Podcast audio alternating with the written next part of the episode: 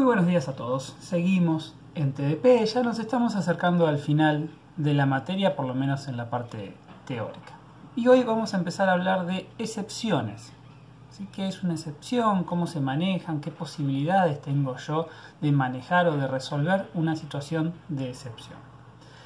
Para eso tenemos que entender que existen situaciones donde la ejecución de nuestro programa se encuentra con una situación que no puede resolver una situación excepcional, ¿sí? una excepción en el procesamiento. Y ahí tenemos que ver qué es lo que vamos a hacer. Nosotros definimos una excepción, ¿sí? vamos a poner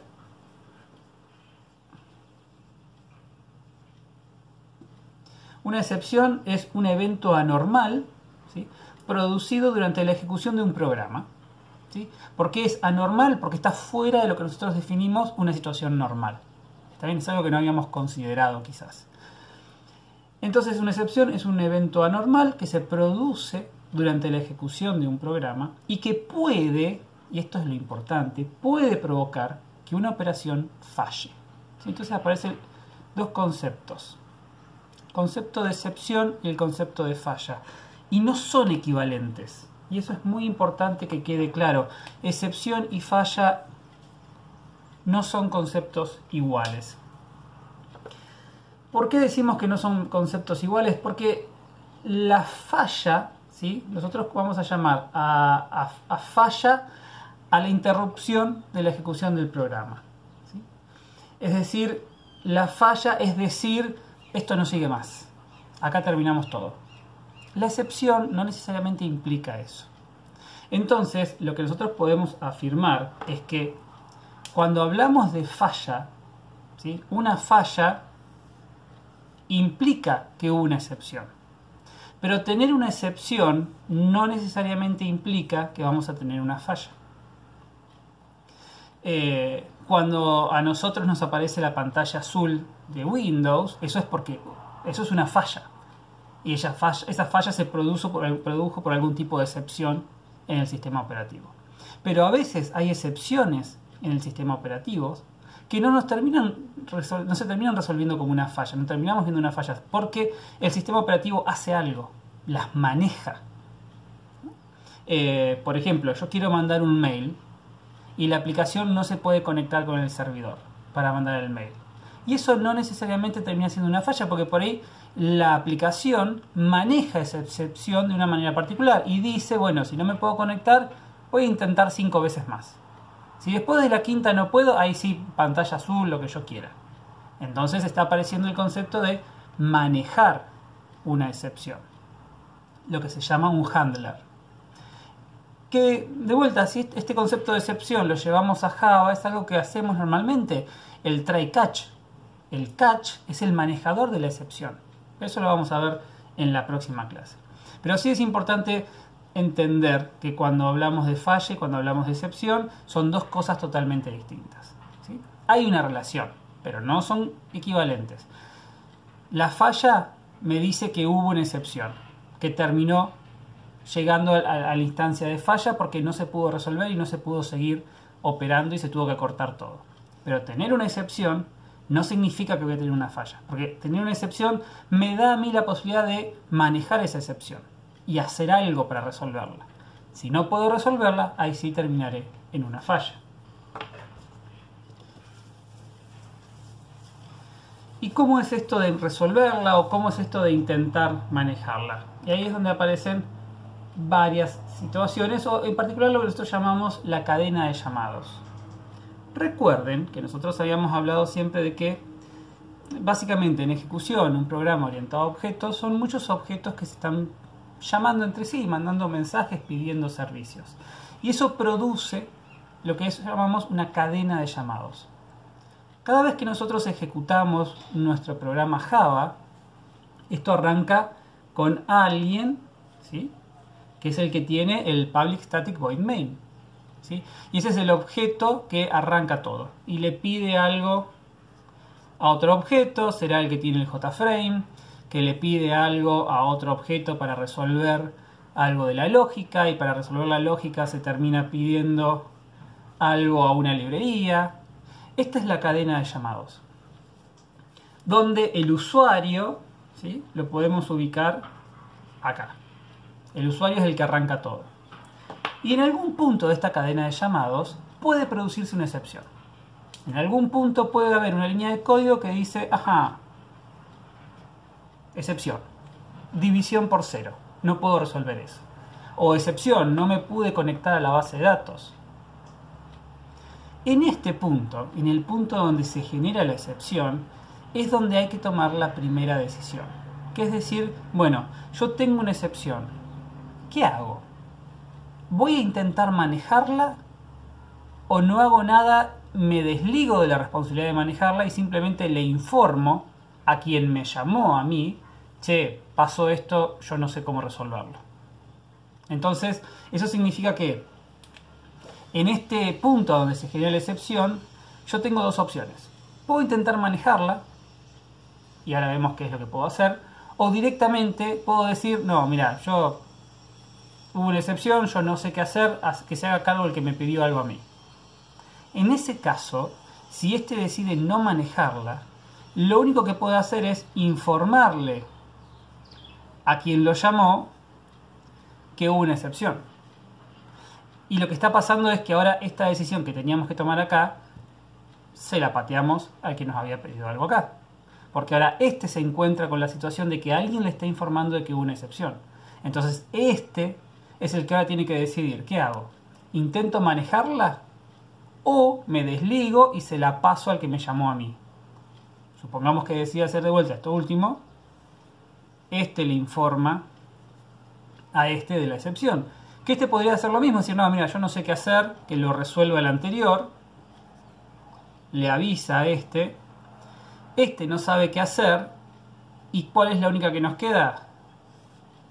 Informarle al usuario. Y ahí es cuando nos aparece en la consola de Java todos esos carteles rojos de una excepción. Ahí es cuando aparece una ventana azul de Windows diciendo se rompió todo.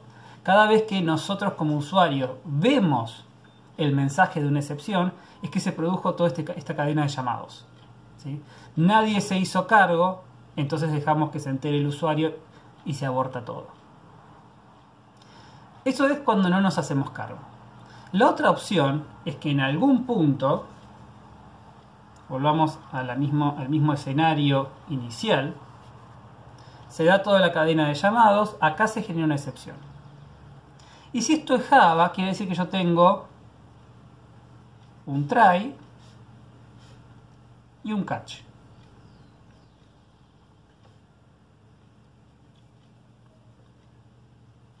Y este es el manejador de excepciones acá es donde yo tengo la posibilidad de hacer algo. Ese algo puede ser algún intento de solucionar el problema. Imagínense de vuelta, yo me estoy conectando a una IP para mandar un mail y me da que falló la conexión. Bueno, yo podría decir, ¿sabes qué? Tengo una IP secundaria. Si no funcionó con la primaria, vamos a probar mandar el mail con la secundaria. Y por ahí eso funciona. Entonces, si eso funciona, mi manejador de excepción resolvió la excepción correctamente y si la resolvió correctamente, este que está acá no se entera de lo que pasó. Decimos que esta, esta situación excepcional fue totalmente transparente a quien estaba acá. Que de vuelta, nos puede pasar muy seguido eso.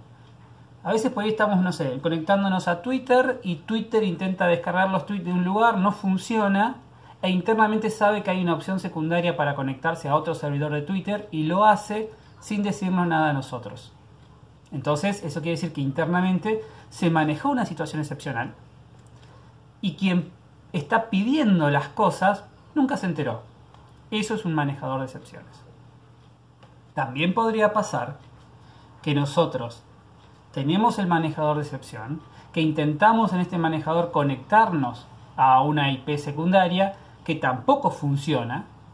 Entonces decimos, bueno, mira, mi, alternativa de manejar la excepción tampoco funcionó, no sé qué más hacer, así que lo único que puedo hacer es informar, como hacíamos antes, de que hubo una excepción. Y por ahí, en alguna de estas instancias, cuando volvíamos para atrás, alguien maneja la excepción.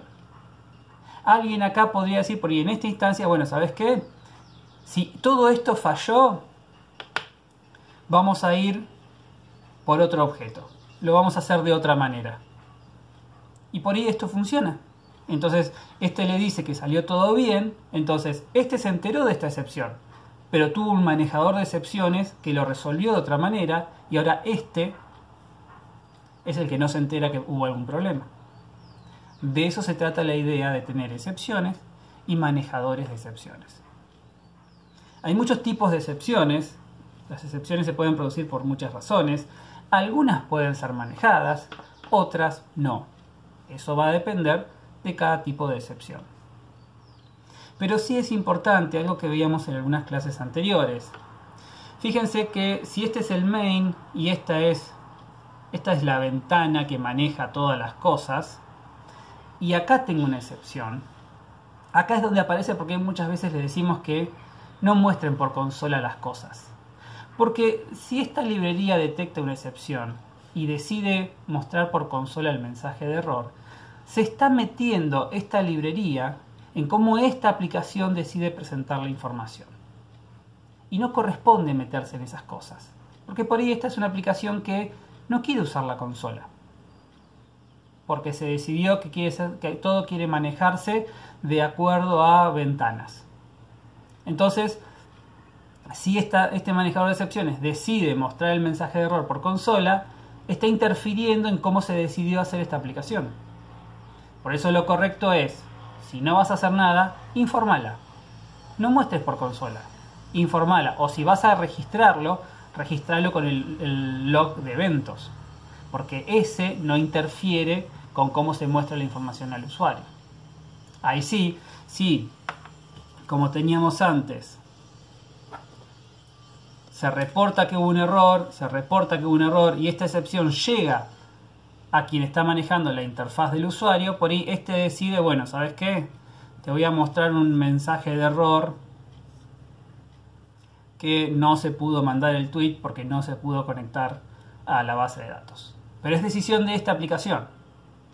¿sí? Todos estos le ofrecen servicios, entonces no te deberían meterse cómo se muestra la información.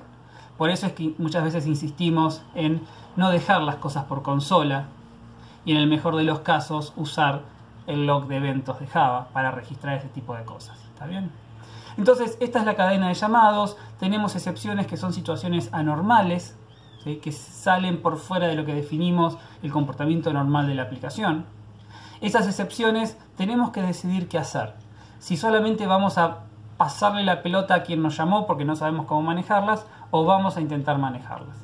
Si las manejamos y podemos resolver la situación excepcional, entonces quien nos pidió algo no tiene por qué enterarse de que hubo una excepción.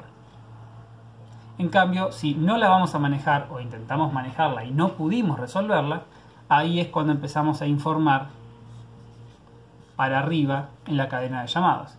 Y si llegamos a la parte más alta de la cadena, lo único que nos queda es pantalla azul o mostrar por consola el error que se provocó. ¿Sí? Esta es la idea de excepciones y manejadores de excepciones. Lo que vamos a ver en la próxima clase es más específicamente cómo lo hace Java, los tipos de excepciones y de errores que tiene, y también por ahí ver cómo manejan otros lenguajes el manejo de excepciones. ¿sí? Bien, eso es todo por hoy. Seguimos en la próxima clase. Espero que estén bien.